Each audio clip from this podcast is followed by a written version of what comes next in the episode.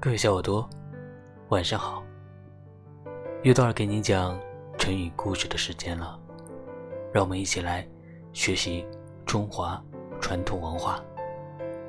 今天这个成语呢，叫做“曲突喜新”。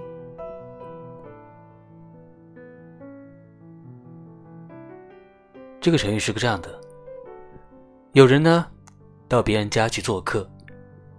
看到主人的烟囱太直了，火势很猛，灶边呢又堆的新柴，就建议主人呢把灶上的烟囱改的曲折一些，堆的柴薪要搬得远一点。但主人没理他。过了几天，这家失火了，邻居都赶来救火，因为大家手脚快。所以很快就扑灭了火。主人感谢大家的帮忙，就杀牛置酒的来重重的款待大家。他还把客人的座位按救火时出力的多少按次序排列，以表示道谢。但是呢，主人却一直没有提起前几天要他改装烟囱的那位客人，大家觉得很奇怪。就问主人原因。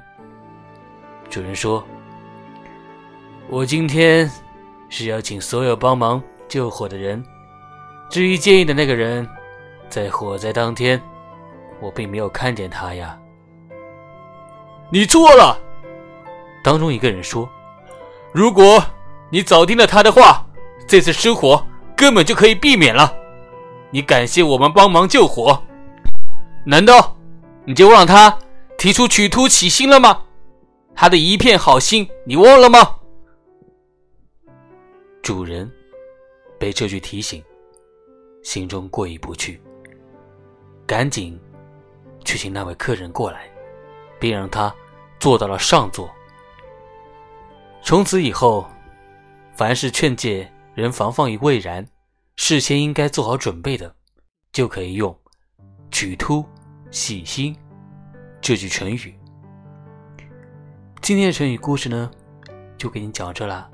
小耳朵，你学到了吗？